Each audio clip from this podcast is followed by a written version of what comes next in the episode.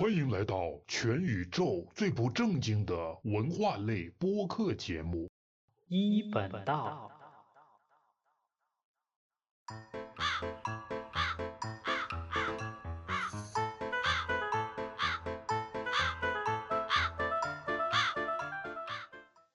谈天谈地谈空气，论古论今论人生。大家好，欢迎来到一本道，我是一本七，你们可以叫我小七。经过了长达多半个月的策划和准备，一本道栏目呢，在今天终于要和大家见面了，非常的开心。希望大家能够喜欢我的节目，当然如果不喜欢也没关系，我会继续努力的。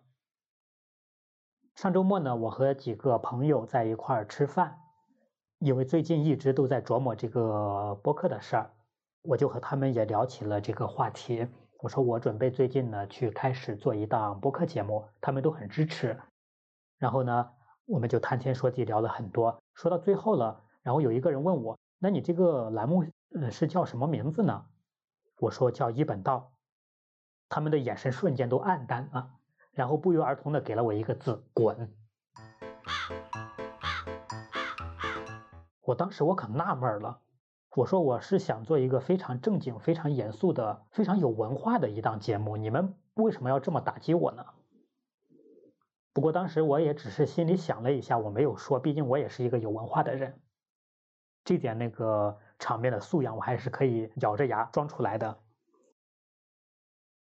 但是心里呢，非常的不爽。在回来之后，我就把他们全部给拉黑了，一个不剩。然后呢，开始录我的这档节目了。今天的节目一开始，我要先给我的这个名字去正缘，不是你们想的那样，这真的是一档非常严肃的节目。为什么要叫一本道呢？你们知道不知道什么叫做一本道？捂着嘴嘿嘿笑的，你就不要吭气了。我知道你在想什么。但是呢，真的不是你想的那样。一本道这个名字的来源是哪里呢？它来自于中国的古代，大概两千多年前，一个非常知名的历史文化名人。这个人是谁呢？这个人是老子。哦，对，有的地方呢也习惯把它称作老子。这个读法呢不一致，到底哪一个是对的，看你自己喜好，你怎么去读都行。因为。经过这么长的时间，历史的一个转变，从语言学的角度来讲，两千年前的即使是同样的字儿，它的读音和现在可能一样吗？几乎是不可能的。而且时间太久远，也压根儿无从去考证了。所以呢，这个读音咱们不用去纠结。为什么要说到老子呢？这个人大家都知道，他是春秋末期的一个非常著名的思想家、文化家，各种家。他当时呢是在周朝的这个收藏室里面去上班的。收藏室是什么？就相当于我们今天的国家图书馆和这个档案馆的结合体。如果把他当时工作的这个单位放到今天来类比一下，大概就是这么一回事儿。然后要把老子和今天的大家比较近代的能熟悉的人去类比的话，和那个谁的位置比较像一点呢？和梁启超、蔡元培和他俩比较像，因为他俩都做过国家图书馆的馆长，就是这么一个人。老子呢，这一辈子干了点什么事儿呢？也是由于年代太久远，没有办法去考证。但是呢，他留下了一本著作，就是我们现在非常熟悉的《道德经》。《道德经》的名字呢，他也是后来人给他加上的。最早这本书成书的时候呢，它是没有名字的。现在能找到的最早关于这本书的名字呢，应该是叫五千言，或者叫老子，就是和他这个人的名字一样，用他的人名去给这本书去命名了。叫五千言呢，是因为这本书洋洋洒洒只有五千多字儿，却浓缩了很大的一个智慧在里面。说到这了，你们有没有明白一本道和老子和《道德经》有什么关系？很简单呀，老子用了一辈子写了一本书，一本什么书？一本关于道的书，一本道就形容的是这个人毕生的一个成就。所以一本道呢，它是一种成就。当时的很多人呢，为了尊敬老子，就把见到老子呢，一般形容说他的时候就说哦，就是那个一本道老人，说的就是老子。所以听到这里，你们要知道，这才是一本道最正统的一个本源，并不是你们想的那样啊。老子呢，在上班的时候，他是什么职位呢？他是叫柱下使。柱是柱子的柱，柱下使为什么叫这样一个名？这在汉代以后，慢慢的就变成那个御史了，就是皇家的史官，去掌管这些史料。文献典籍，所有的和书籍啊和文字相关的工作，但是是官方的，也算是公务员了吧？为什么叫柱下室呢？因为当时他办公的这个桌子就是摆在柱子旁边的，很多时候是在柱子跟前去工作的，所以叫柱下室。这个一会儿说到关于一本道这个名字的第三部分和日本的渊源关联的时候，还会有一点。要说的就是，你看他住下使的这个名字，这种文化也后来会传到了日本。像现在很多日本人的那个姓，他会有像山口呀、松下呀、渡边这些，也是根据一些场所的地点的名字，慢慢演变成了人名呀、职位名呀，各种各样的。这个最早的来源是哪里呢？也是从周朝这里来的。他们为什么要把这个老子叫老子呢？我们知道这个“资”或者这个“子”，它在古代呢是一种对身份的称呼，就是说他这是一个文化人，他是上班的、有工作的，他是有道德的，反正就是社会的所谓的上流人士。因为相比于那个平民布衣所言嘛，他是代表了另外一个阶层的身份，大家会尊称他啊，叫他“子”，就相当于我们今天叫某个人老师，这个道理差不多。但是他只是一个身份，并不等同于老师。我们今天见到一个人，如果是一个企业的老总，我们会叫他王总、刘总；如果是一个公安局的局长，会叫他李局、刘局。老子呢，他姓老，然后当时这个子是一个职位的代称，所以就叫他老子。放到今天的话，就会叫他老总、老局。如果他是一个搞工程的，就叫他老公。这个都是有可能的，所以这个的称呼呢也并不奇怪。关于老子呢，这里面其实有很多故事，因为他毕竟是全球前一百名的知名的历史文化名人，里面有很多我们日常生活中的一些细节、一些语言，其实呢都是来自于老子的，只是我们可能没有注意到。像大家平时有时在过年贴对联的时候，如果不是自己写的。是买的现成的，里面非常容易出现的，就是比较频繁的一个词儿，叫什么叫“紫气东来”？不知道你们在对联里面有没有见过？这个讲的是什么故事呢？就是在老子的后半生，他大概当时已经六七十岁了，因为诸侯纷争，那个局势呢非常的动荡，他的这个班也上的非常的不安稳，有可能随时会有生命危险，所以呢，他一想。算了，我老朽活了半辈子了，我别在这丢了性命，他就辞官不干了。到底是书面递交了这个辞职书呢，还是直接悄悄的走了呢？这个也没法考证，反正是不干了。不干了，干什么去了呢？他就往西边走了。往西边走，老子当时是处在这个中原位置，就是现在的河南。他要往西走，就得出关嘛。出的是哪个关呢？是那个函谷关。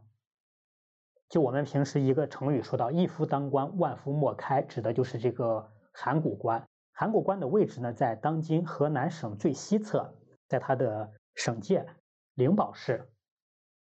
当时呢，老子要从这边过的时候，这个函谷关的关令他在那个土台上观望敌情呢，看有没有什么特殊的事儿发生。土台就是一个小土包，比较高的地方，站高处才能看得远嘛。如今呢，在那块是建了一个叫詹子楼，这个是近代的建筑，是仿古的，并不是以前遗留下来的，就是以前土台的那个所在地。他今天呢往东边一看，哎呀，我的妈呀，东边是紫气腾腾，霞光万丈。这个尹喜呢，他也不是一个一般人，他一看，哇呀，天有异象，肯定是有特殊的人要来，然后就大呼：“紫气东来，必有异人通过。”奇异的异。然后呢，就命令他手下的那些小官吏赶紧去打扫街道，大家都在这里等着，一定有奇人异事要来了。结果都收拾妥当了，等了没有多久，谁来了呢？老子来了。老子骑着他的青牛从这里路过了，他要干嘛去？他要往西走。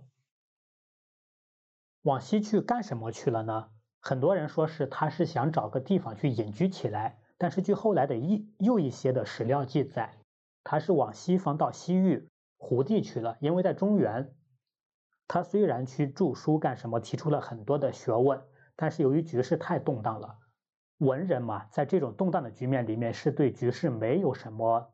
大的可以，就是他无能为力，他也觉得了非常的那种无力感，他就准备到西域重新去讲授他的这个学识去了。后来呢，有关于老子的那个《老子画胡经》，就是他到胡地去了。胡人嘛，我们知道都是西边和北边的这个外族人，当时叫胡人。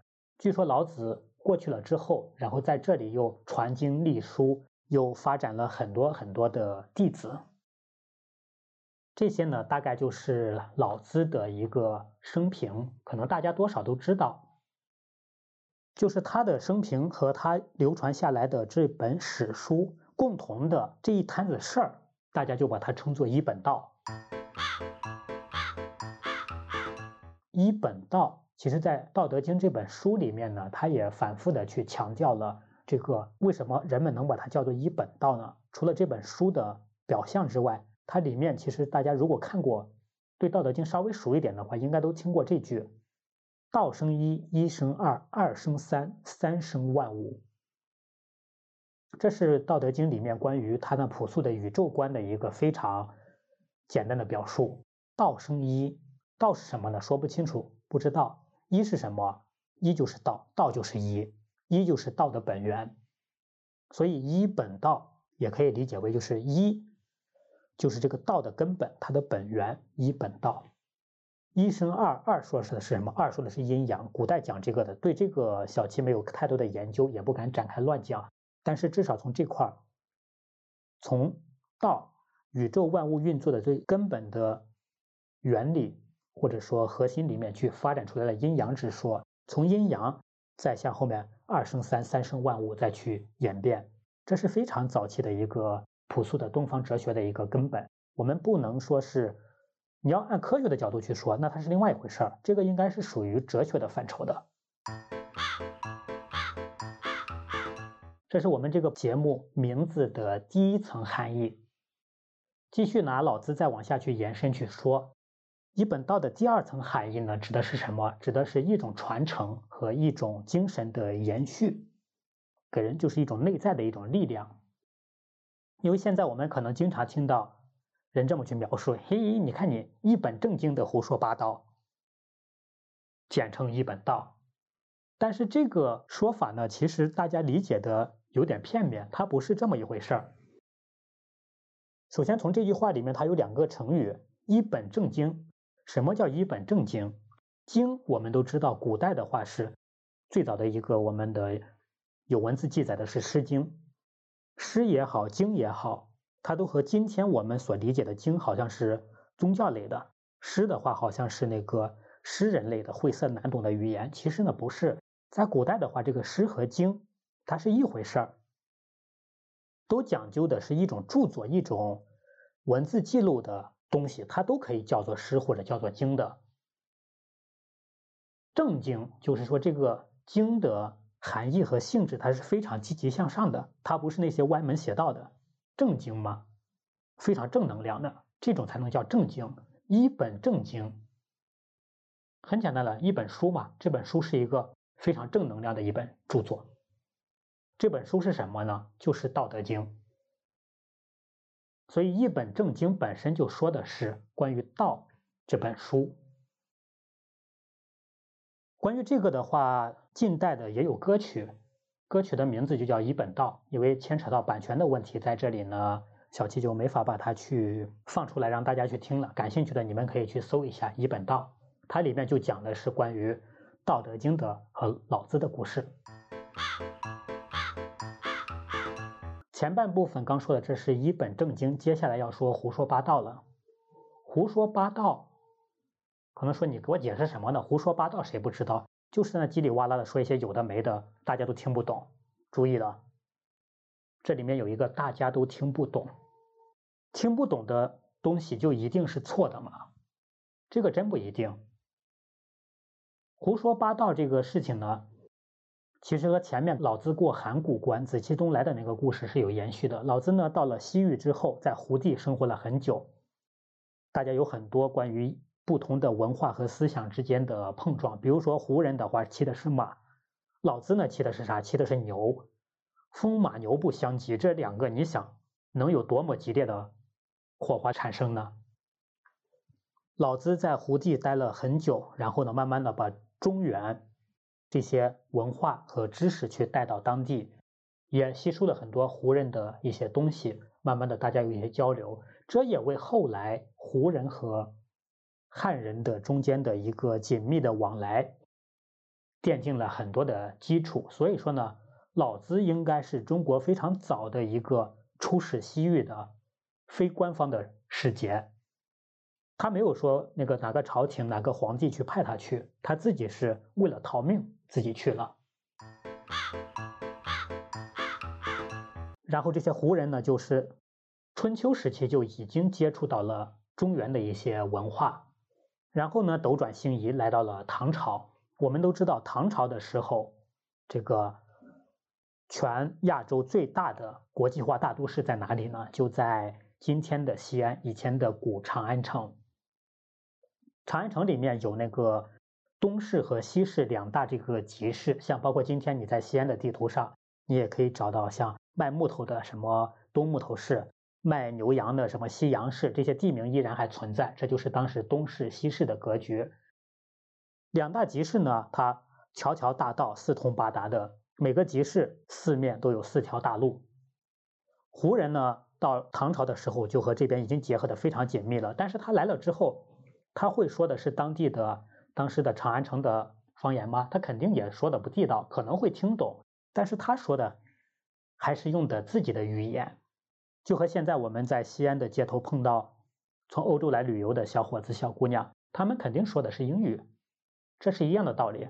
当时因为胡人来的特别多，他就聚集在集市的周围嘛，也是现如今的像那个商业中心 CBD 之类的东西，非常的繁华。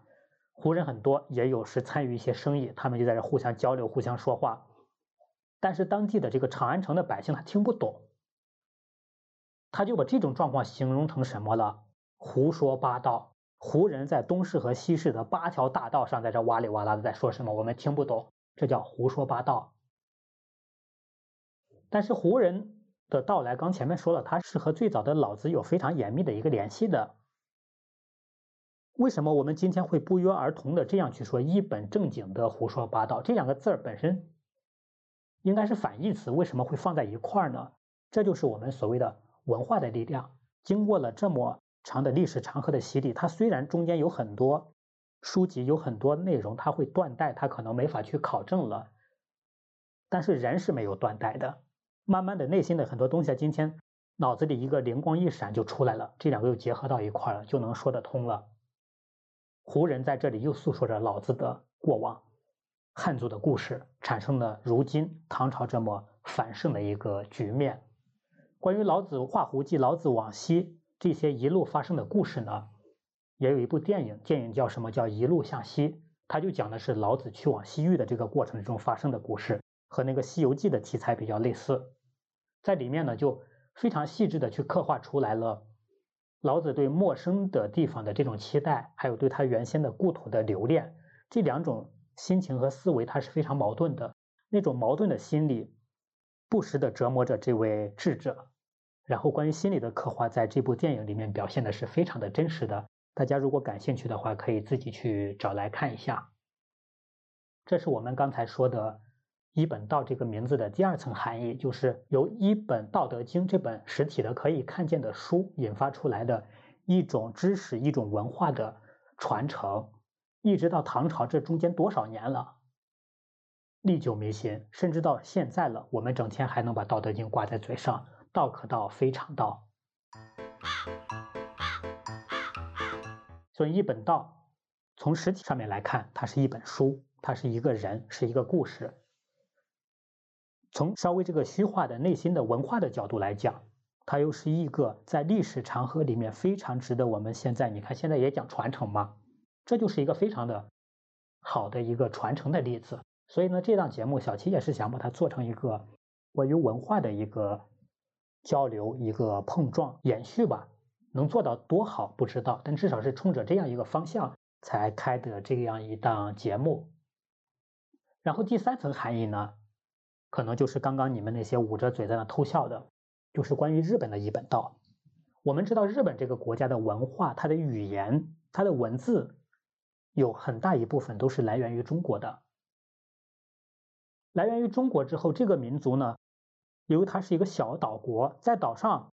当时虽然说和外界有交流，毕竟老百姓哪出得了海呀？他肯定都是几辈人都待在这个岛上，和外面没有这么大规模的异域文化的一个交流，他们就只能专心去钻研自己手上的事儿。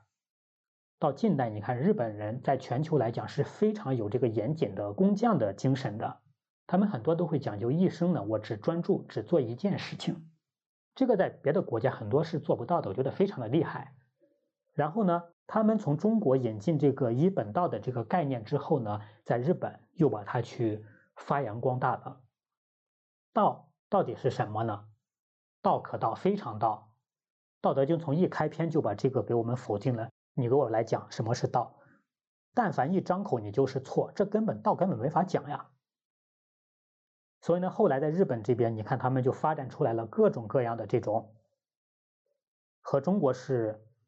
完全同源的，就东方文化里面的这种只可意会不可言传的微妙之处，像他现在的在体育上面有的什么剑道、柔道、空手道，这是关于身体方面的一些对抗、打架呀、去击剑呀各方面的，非常有日本的特色文化。再然后呢，像陶冶心情更多偏向于心灵方面的一个交流和碰撞，比如他还有茶道、花道、一本道。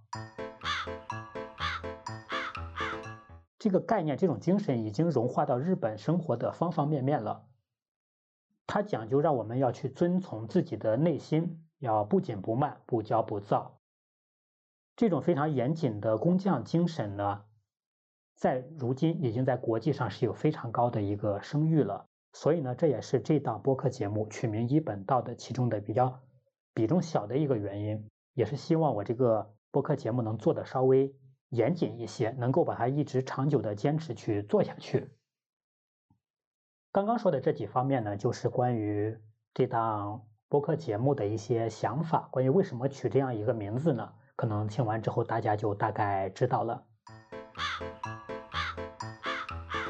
在接下来的后面的节目中呢，会从日常生活中的衣食住行，然后包括像婚丧嫁娶这些角度。关于正常的人们的生活的习俗，在历史上的一个变迁延续，还有像文字语言的一个过渡发展，反正是比较琐碎的角度吧。更多的是能给挖掘出一些在日常生活中被我们大家所忽视掉的一些文化的细节。为什么说文化在于传承呢？因为你不管，可能我们每天打个哈欠都是有一定的含义的，但是我们没有注意，这慢慢的。就变成了一种生物的本能的我啊，我们就是打了个哈欠。在这这些里面，为了让这个节目的内容能够更生动、更有趣，在一些没有办法去完全考证的点上，难免的有的可能会有疏忽，会有错误。这个如果大家发现了，还望评论呀、留言啊来给小七指出来。有时候会有一些调侃，但是呢，绝对不会主动的去刻意去歪曲什么样的历史呢，尽量的去给大家。呈现的还是稍微正统、稍微正确的一些历史上的人和事儿，还有一些文化的方向。因为现在是小七自己一个人在做这档播客节目，也是出于兴趣的角度出发，所以呢也没有办法去保证它更新的有多频繁，但是呢至少至少能保证每周去更新一期，把它做成一个周播的一档播客节目。在后面呢，如果有其他的小伙伴来加入进来，我们小队伍去完善，很多人共同去做的话，那更新的频率呢就会频繁一些。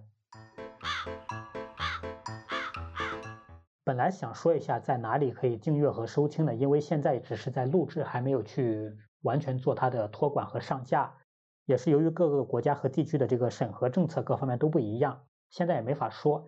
但是至少呢，可以说一下一个想法，是想把这档播客节目做到独立托管，然后全网上架。至于中间会发生什么事情和困难，再慢慢的克服去解决。在后面的第三期或者第四期。关于在什么地方可以收听或者可以订阅，然后在哪些地方都有上架，我会一一告诉给大家的。其实关于文化这个东西，非常听着有点虚，有点玄妙，但是有很多地方是可以去深挖的，地理的角度也好，历史的角度也好，甚至有时候关于日常的物理的一些小事件，它也背后能引申出来以前很多的我们在历史长河之中。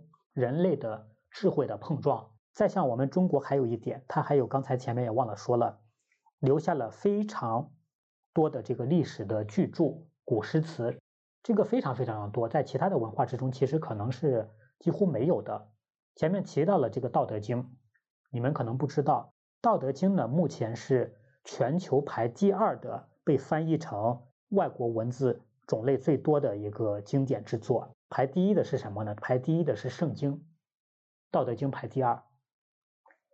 据说现在已经有了好几十种语言，然后一千多种的译本。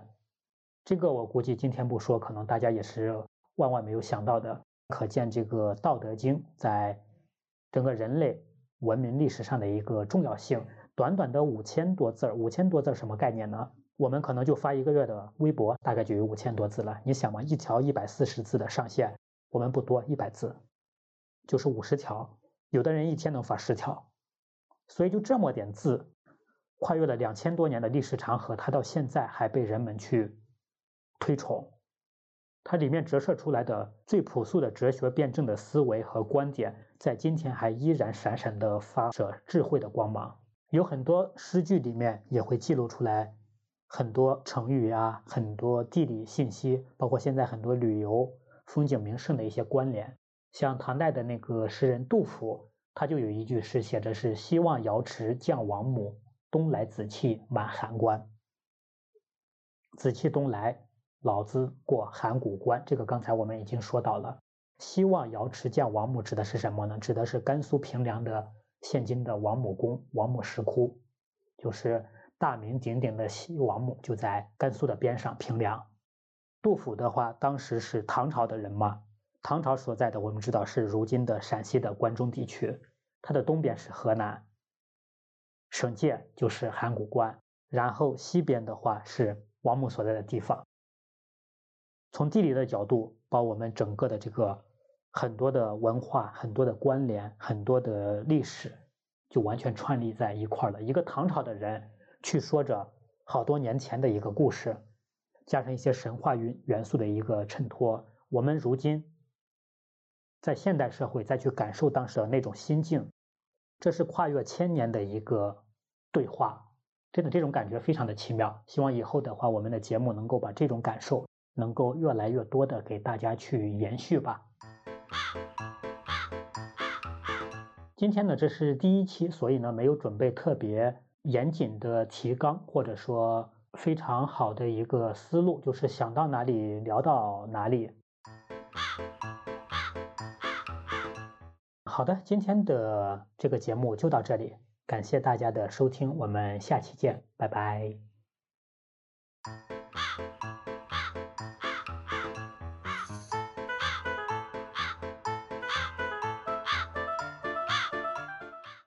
道可道，非常道。道之初，一本道。